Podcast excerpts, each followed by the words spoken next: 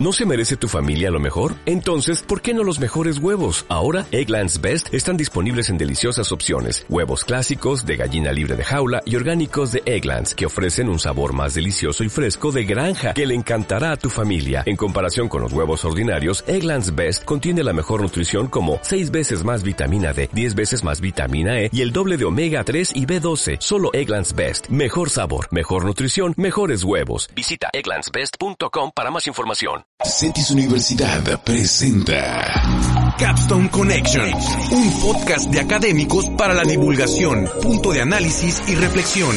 Comenzamos. Sean bienvenidos y bienvenidas a esta segunda temporada de Capstone Connection, un podcast para la divulgación, un punto de análisis, diálogo y reflexión que en estos meses generará nuevos temas coyunturales de conversación y también complementará algunos que ya hemos revisado en episodios anteriores. Les saluda como siempre Lorena Santana. Y mi nombre es Milena Sorzano. Sean ustedes bienvenidos a esta nueva, en esta nueva ocasión. Nos acompaña Alina Breton, quien es egresada de CETUS Universidad, y el maestro Fernando Castro. En esta nueva entrega vamos a hablar un poco sobre programas que se han estado generando para, para brindar una frontera más inclusiva y aunado a ello trabajos relacionados con la inclusión de migrantes en el mercado laboral. Muchísimas gracias a ustedes por aceptar la, la invitación y sean de nuevo bienvenidos. Y bueno, estamos como siempre, la verdad es que cada uno de nuestros invitados invitadas nos hace estar de manteles largos y pues entrando en materia les presento a Lina. Alina Bretón Cervantes es egresada de la licenciatura ejecutiva en Dirección de Negocios de la Universidad CETIS Tijuana.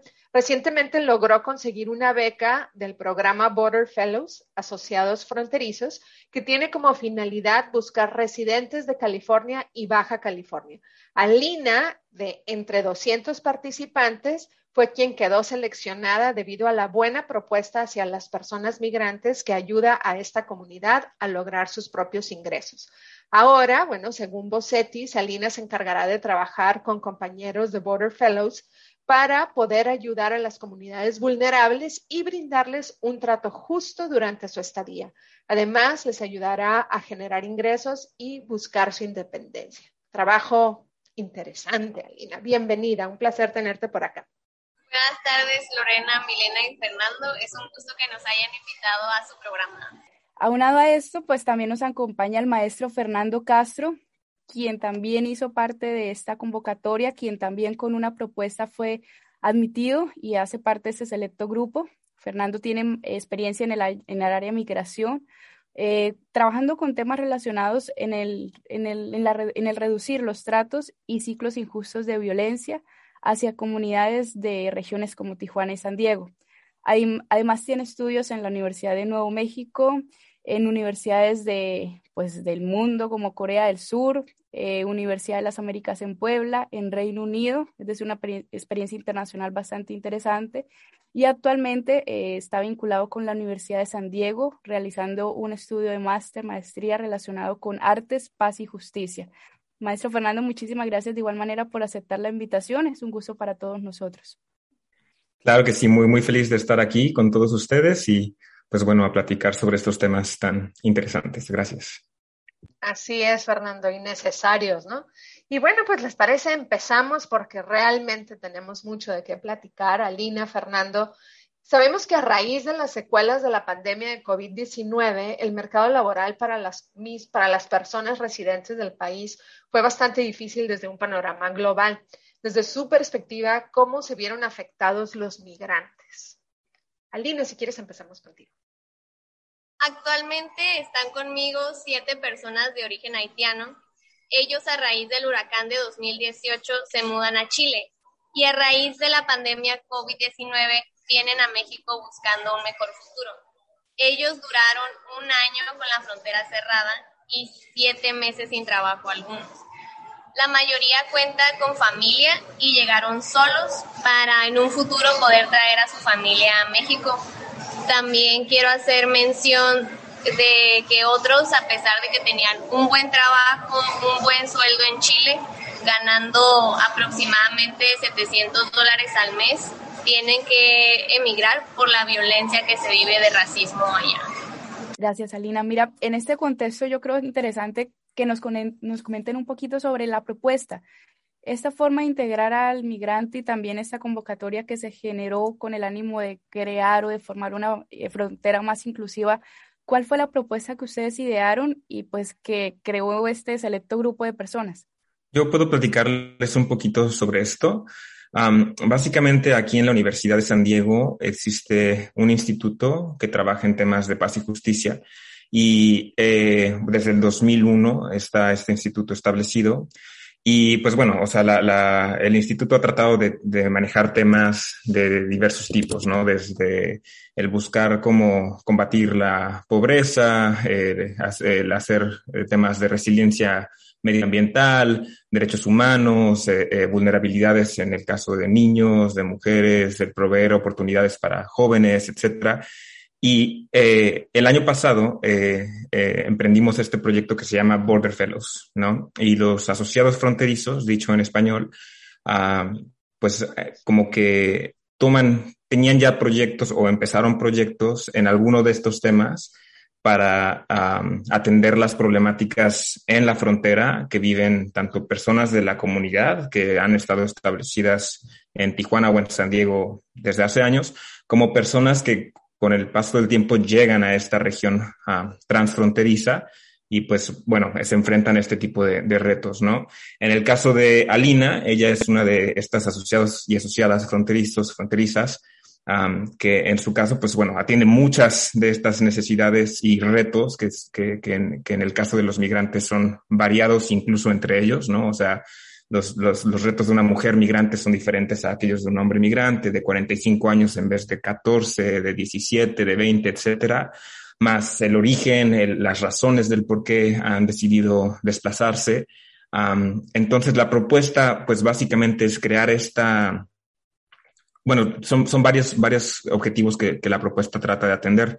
Uno es el de crear esta red de asociados y aliados que puedan interactuar entre ellos de manera constante y a largo plazo para resolver estos retos, ¿no? Entonces, si Alina necesita asistencia u orientación legal para sus, uh, las personas con las que está trabajando, uh, pues bueno, a lo mejor está, está otro asociado fronterizo que puede proveer eh, servicios de psicología, servicios médicos, cubrebocas, gel antibacterial, eh, y si alguien necesita a, a, lo mejor asesoría legal, a cómo obtener el CURP para acceder a algunos beneficios o servicios eh, del gobierno. Entonces, la idea, un, un, objetivo es crear esta red de personas que, que puedan tener una capacidad mayor de responder a crisis y a retos emergentes, ¿no? Por otra parte, también eh, esta, esta, propuesta busca como crear una, un portafolio de evidencias, de saber qué tipo de iniciativas funcionan y qué tipo de iniciativas no y por qué, ¿no? Entonces, de forma empírica podemos ver si, si el, el proveerle a estas personas a lo mejor servicio A, servicio B, habilidades A, habilidades B, eh, está ayudando a la comunidad transfronteriza a ser más resiliente, pacífica y menos violenta, uh, más, más in incrementar el bienestar, pues bueno, sabemos ya qué tipo de proyectos han funcionado para como priorizar ese tipo de proyectos quizás en el futuro, ¿no? Uh, gracias, eh, Fernando. Alina, algo que nos puedas platicar precisamente en este ejercicio de integración, inserción de la comunidad migrante a estas posibilidades, ¿no? Dentro de la ciudad, porque Fernando nos platicas de estos grandes retos, ¿no? Para empezar, la palabra alianza significa encontrar puntos de encuentro, eh, tener puntos de encuentro, ¿no? Alguna similitud entre tantas percepciones, entre tanta diversidad y encontrarlos nacionalmente es un reto, pero ahora encontrarlos de manera binacional se complejiza todavía más y me parece que esta iniciativa es sumamente rica y que requiere de una difusión, pero sobre todo de encontrar aliados de ambas partes de la frontera porque recientemente, creo, el día de ayer, ayer fue 10 de noviembre del 2021, se selecciona precisamente a esta región Tijuana-San Diego, no sé si escucharon la noticia, como la capital del diseño. Y esta capital del diseño no es solo el diseño gráfico, sino es el diseño de las ciudades inclusivas. Y es bien interesante porque le ganamos a Moscú. ¿No? Entonces, es, en este sentido, significa que hay una, una de las razones por las que nos eligen como región, la región Cali-Baja, es esta posibilidad de integrar las diferencias, encontrar puntos en común, pero también trabajar en el desarrollo económico, trabajar en el desarrollo laboral, en la inserción social, en diseñar las ciudades, estos tráficos que nos vemos en Tijuana, pero que también en otras ciudades están, bueno, nos cuestionan, están para ciertos para cierta parte de la población, pero ¿qué pasa con la población migrante? Alina, platícanos un poquito de tu proyecto. Yo trabajo en una fábrica de uniformes escolares, entonces mi proyecto es capacitar a estas personas que están en situaciones vulnerables precisamente en el área de la costura, enseñarles a manejar las máquinas, a dos máquinas que son las principales que se usan en las fábricas o en todos los talleres de costura. Eh, la capacitación dura dos meses. Mi mi capacidad es para capacitar a cinco personas cada dos meses y con la oportunidad de que ellos puedan quedarse a trabajar aquí. También yo propuse de que, pues, aunado a la capacitación, también llevaran a cabo un proceso psicoterapéutico individual para ayudarles, pues, primeramente de que están en un país totalmente nuevo, muchos no conocen el idioma, la cultura es totalmente diferente, entonces claro que necesitan como ayuda y un proceso que alguien pues los vaya guiando. Y como mencionó Franco, este, con estos aliados, pues ellos me han ayudado a que ellos ya puedan tener ah, servicios médicos y los han ayudado también este, con asesoría legal. Entonces se suma eso al proyecto. Como les mencioné, actualmente tengo siete personas este, conmigo. ¿Por qué? Porque llegaron cuatro, pero después esas cuatro personas fueron como que conozco otra persona, por favor, que venga, ayúdala. Y pues, obvio no pude decir como que, ay no, fue como, ok, a ver cómo le hacemos, pero que venga y se capacite. Y después a las semanas, otro, este, ay, también tengo otro amigo y eso, y bueno, está bien también que vengan y pues la verdad ellos están aquí súper motivados, súper entusiasmados, con muchísimas ganas de aprender. A la primera semana ellos ya estaban cosiendo de no saber nada, nada de, de máquinas. Y pues ellos, su, su, intención es quedarse aquí en, en México. Aunado a lo que, a lo que tú mencionas y también a, a estas características positivas de, de Tijuana, yo creo que también se suma el hecho de hablar de, de la frontera más transitada del mundo y, y, pues esas características particulares que le concede el ser tránsito para Estados Unidos.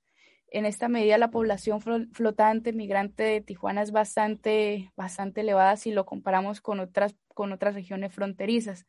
Entonces, aquí creo que hay muchos retos de, de cómo hacer, de cómo vincular a, a, la población migrante que de una otra manera, pues ya tiene una problemática social bastante acentuada y qué condiciones positivas brindarles para, para mejorar estas condiciones. Es por eso que quisiera preguntarte, Fernando, sobre los principales retos en esta vinculación y en este trabajo con la población migrante, en el hecho de articularla, de generar estas cuestiones de pertenencia. ¿Cuál es la cuestión más fuerte por generar o la cuestión más fuerte a la que ustedes se han enfrentado? Yo creo que una de las cuestiones más difíciles que en lo personal yo he visto sobre las iniciativas que tenemos es como el asegurar que podemos eh, generar este cambio de manera sostenible, ¿no? Creo que por eso el proyecto de Alina es, uh, resalta tanto como, como un, muy buen trabajo, un muy, muy buen proyecto porque está enfocado en brindar como habilidades que personas en una posición difícil en veces, pues estas habilidades pueden servirles hoy, el año que viene, en 10 años quizás, y de, independientemente de, de, de, en dónde se encuentren físicamente, ¿no?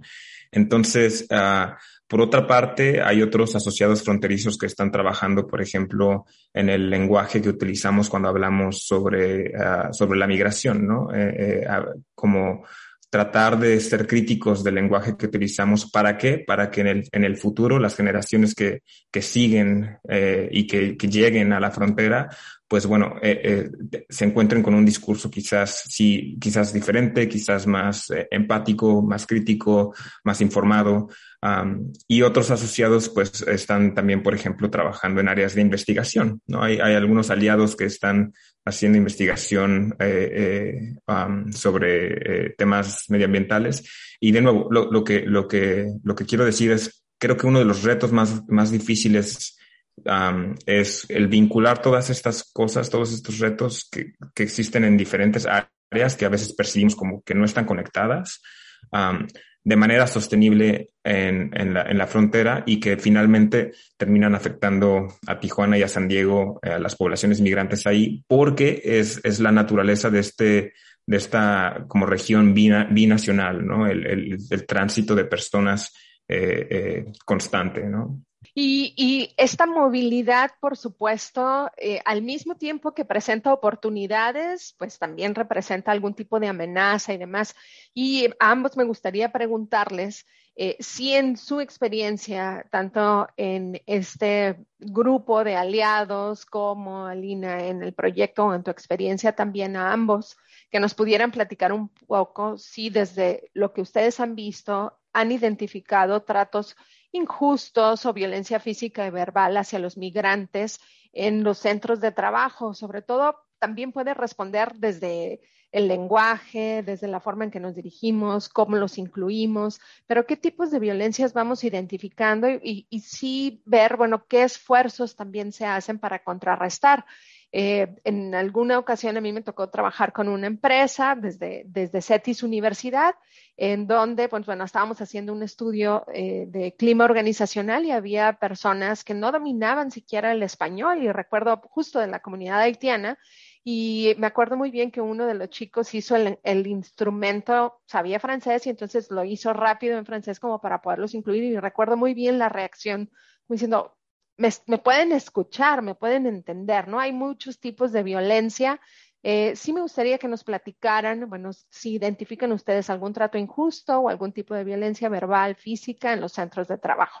Aline, si quieres empezamos contigo y después Fernando. Yo siento que vivimos aparte en un país un poco discriminatorio y pues ellos, o sea, al llegar lo que viven es mucho racismo y rechazo por parte de nosotros, o sea, ellos mismos lo comentan, ¿no? Como la primera semana de la capacitación, uh, yo todos los viernes me gusta hablar con ellos de que pues cómo van, cómo se han sentido, si tienen algo que aportar. Entonces ellos estaban como bien sorprendidos de que nosotros no habíamos sido nada racista con ellos y sorprendidos de que había personas que realmente los querían ayudar. Entonces yo me quedo pensando así como que pues qué tan mal los han de tratar en la calle, o sea, para que ellos, o sea, hasta se puedan como que liberar de eso, o sea, sí me, y me ha tocado aquí también ver mucho en la calle y sí, por ejemplo, también ellos son como muy cariñosos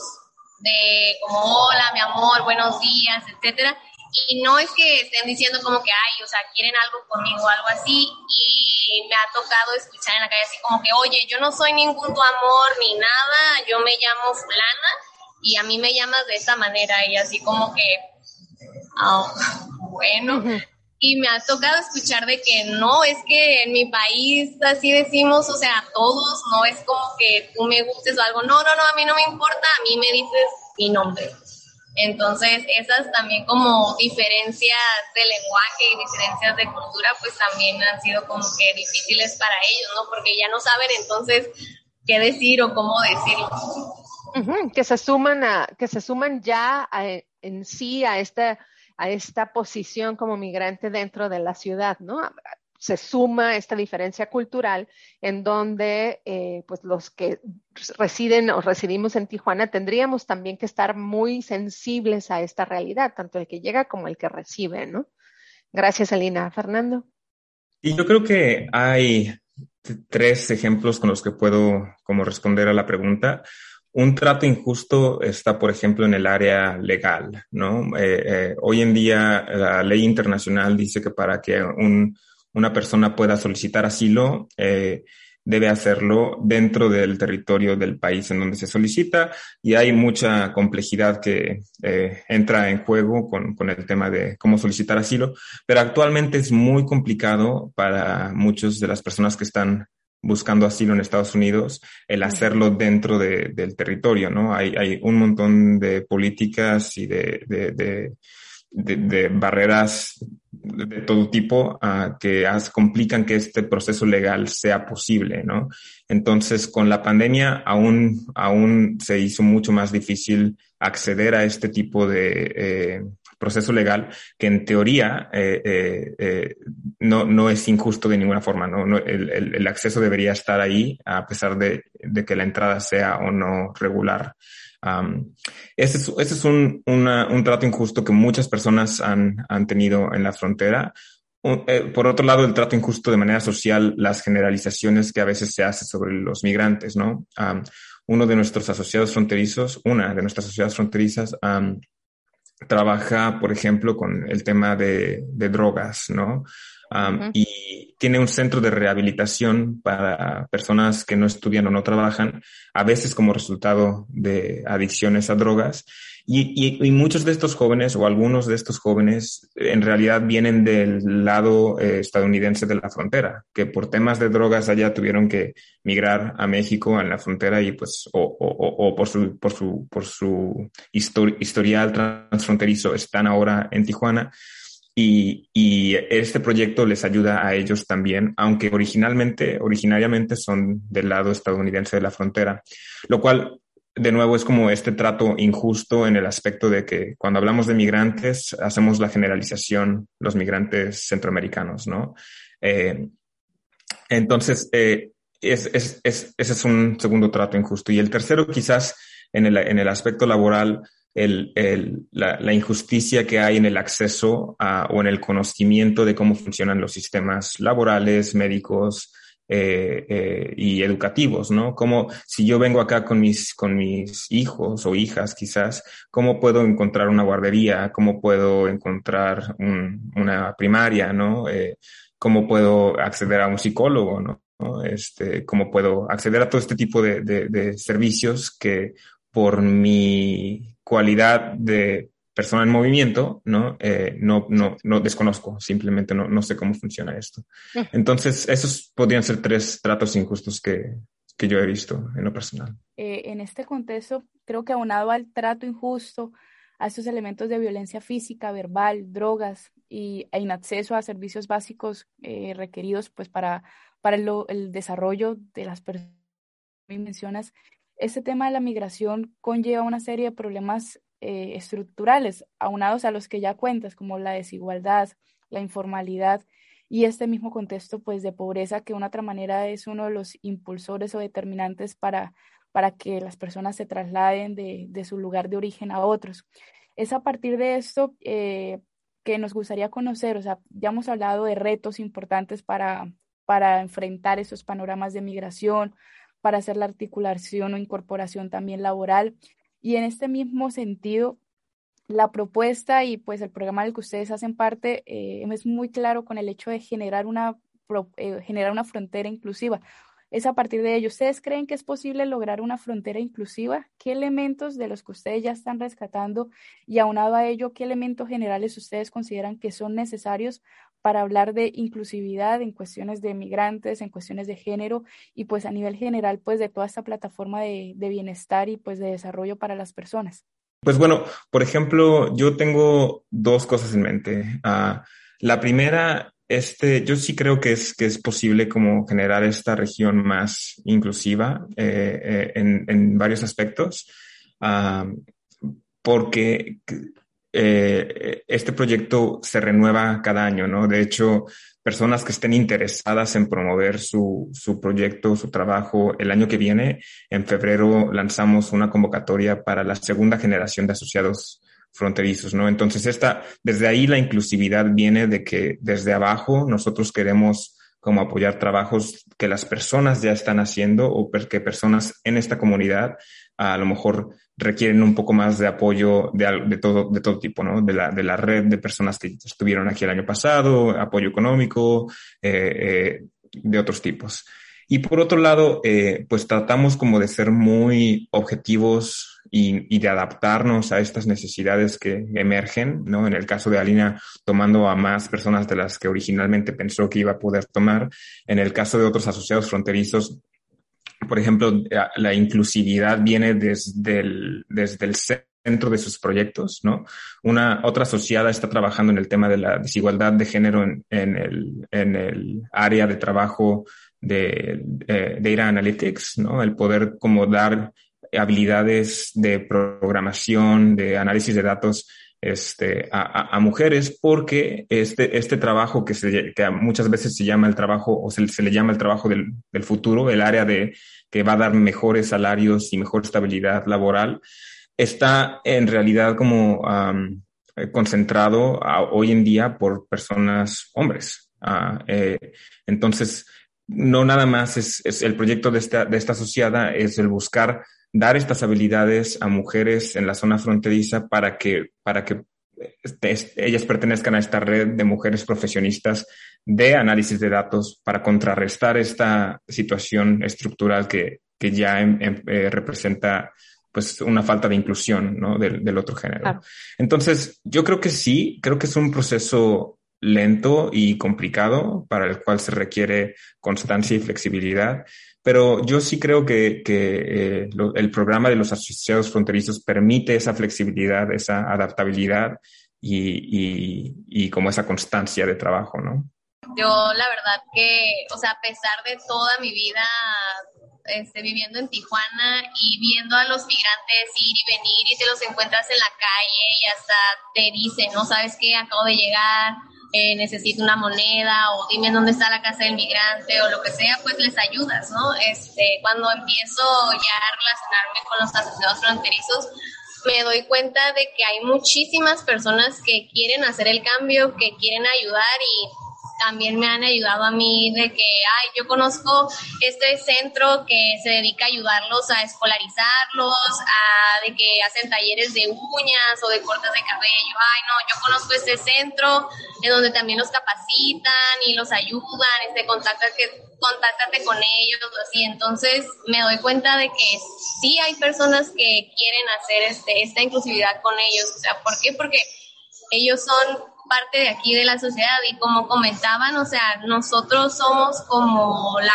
cuna de los migrantes, o sea, en Baja California hay 130 mil y tantos migrantes y aquí en Tijuana viven 91 mil y tantos, o sea, la mayoría se concentran aquí.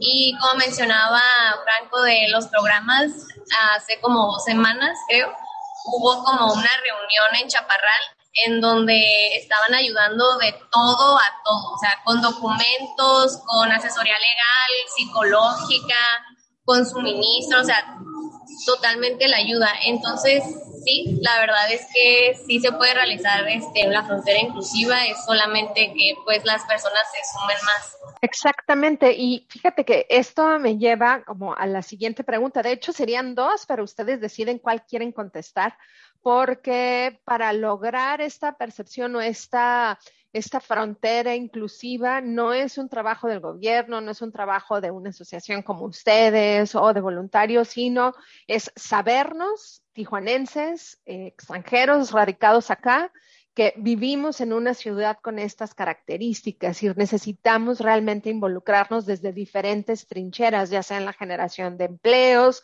en la concientización, en la sensibilización y demás. Entonces, eh, yo tengo dos preguntas que ustedes deciden cuál contestan o si quieren las dos, pero primero sería, bueno, ¿qué pueden hacer los centros de trabajo? Ustedes han estado, eh, bueno, compartiéndonos algunas experiencias, pero desde desde su experiencia que han estado en el terreno, que han escuchado de viva voz estas trayectorias, ¿qué pueden hacer los centros de trabajo o qué sugerirían ustedes? Algunos lo están haciendo, pero para integrar a la comunidad migrante, para realmente permitir que haya una escalabilidad organizacional. Es decir, sí puedo entrar como costurera, pero me quiero quedar como costurera todo el rato, todo el tiempo que esté ahí en, en, la empresa.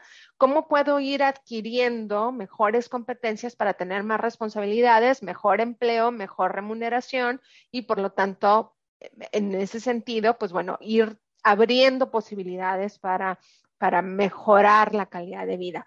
Eso por un lado, ¿qué pueden hacer las empresas? Y otra, eh, ¿qué sugerencia ustedes darían para la comunidad, es decir, los que nos están escuchando, para sensibilizarnos y comprometernos más y tomar esta acción, digamos, en inglés hay una palabra que a mí me gusta mucho, pero es apropiarlo, ¿no? Es apropiar esta realidad de, de ciudad fronteriza, de población migrante que vive con nosotros, ¿qué sugerirían para la comunidad para realmente lograr sumarse a estos proyectos o generar otros o participar más?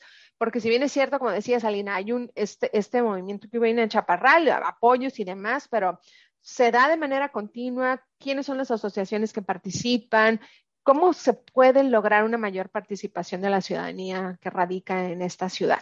La empresa y la ciudad. Ustedes deciden cuál contestan. Bueno, ¿puedo elegir contestar un poquito de las dos? Adelante, sí, claro. Perfecto. Yo creo que para la primera pregunta, algo que yo sugeriría que he visto que es muy importante desde acá es como el analizar la teoría de cambio que tienen en sus proyectos, ¿no? A veces, a veces cuando queremos como generar este cambio en la sociedad de manera positiva, eh, tendemos a, actuar de cierta forma reaccionario, ¿no? Sabemos una necesidad, a lo mejor necesidad de, de, productos para atender cubrebocas eh, eh, y gel antibacterial que son extremadamente necesarios de manera inmediata, pero también es necesario como analizar las teorías de cambio, como tú dices, para que si se le va a dar a lo mejor habilidades a una persona en una industria, bueno, ¿cómo es que estas habilidades ayudan a largo plazo? No nada más a esta persona, sino a la comunidad y, y poner como en concreto, quizás en un, en un, documento, como todo este tipo de actores que, que se, se, envuelven ¿no? en, en la iniciativa. Eh, eh, creo que la, eh, un énfasis en la teoría de cambio ayuda mucho como a poner en concreto, a ver, así es como estamos haciendo el cambio de manera positiva, así es como estamos incluyendo personas de este lado, personas de este lado, ¿no? Y, y, creo que en el caso de los asociados fronterizos es, un, es una inclusión eh, no nada más bidireccional, sino multidireccional, ¿no? Se incluyen, hay personas que son asociados fronterizos que trabajan directamente con algunos organismos de gobierno, ¿no? Y ahí se incluye a, esta, a este organismo dentro de la participación que estamos haciendo, ¿no? Se incluyen también a universidades, ¿no? A algunas universidades quieren participar con, quizás eh, desde un podcast, ¿no? Quizás desde a, generar visitas de estudiantes como practicantes, etcétera. Entonces, y, y aquí en, en, la Universidad de San Diego también hemos tenido estudiantes de la maestría en donde estudio yo que quieren incluirse y, y hacer voluntariados con, con algunos de los asociados porque existe esta necesidad de, de o este interés, llamémosle, de generar cambio, ¿no? Eh, eh, entonces, esa teoría de cambio ayuda como a canalizar cómo, cómo, cómo, cómo hacer que estas personas se involucren en nuestros proyectos o iniciativas, en, el, en este caso el de las corporaciones, empresas o asociaciones civiles que nos escuchen. Y respondiendo a la segunda pregunta, pues bueno, yo sugeriría pues ponerse en contacto con los asociados fronterizos que, que están ahorita haciendo ya algunas cosas, sugerirnos a nosotros cosas en que podríamos ayudar a les a ellos o, a, o, mejorar en lo, que ya hacemos. Y pues bueno, eso, eso se me ocurre. Yo voy a poner mi ejemplo.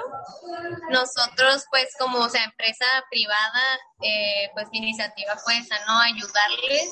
Y el proyecto es como dos meses y en esos dos meses darles un apoyo económico semanal. Ellos están haciendo bolsas y las bolsas pues son para empresas privadas que ellos nos apoyan para seguir como dando los fondos y todo eso. Entonces, ¿por qué los dos meses? Porque en dos meses una persona puede aprender como todo lo fundamental en la costura. Y dos meses también porque, o sea, ellos son como, pues siempre están en transición algunos, o sea, no se quedan aquí, otros dicen como que no era lo que yo esperaba y regresan a su casa. Entonces, en esos dos meses, o sea, yo siento que ellos tienen como la pauta para ahorrar dinero y decir como, ¿sabes qué? Yo me voy a regresar o no, o sea, yo sí me quiero establecer aquí. Entonces, ese como oficio, como lo decía Franco anteriormente, eso les va a ayudar hoy, mañana, en un año, en dos años, si está bien aprendido y aparte les da la oportunidad para trabajar en cualquier otra empresa, ya sea aquí o sea en su país. ¿Por qué? Porque la costura es mundial, la verdad. En todo mundo este, se hace costura. Entonces, pues sí, sugerirle a las empresas de que si ellos tienen la oportunidad de brindarles conocimientos, de ayudarlos, capacitándolos o enseñándoles algún oficio también como otra asociada fronteriza que es la que le ayuda a estas mujeres para que se desempeñen, es hacerlo. Si tenemos la oportunidad, entonces hacerlo. Ayudar, ¿de qué manera? De la manera en la que podamos ayudarles.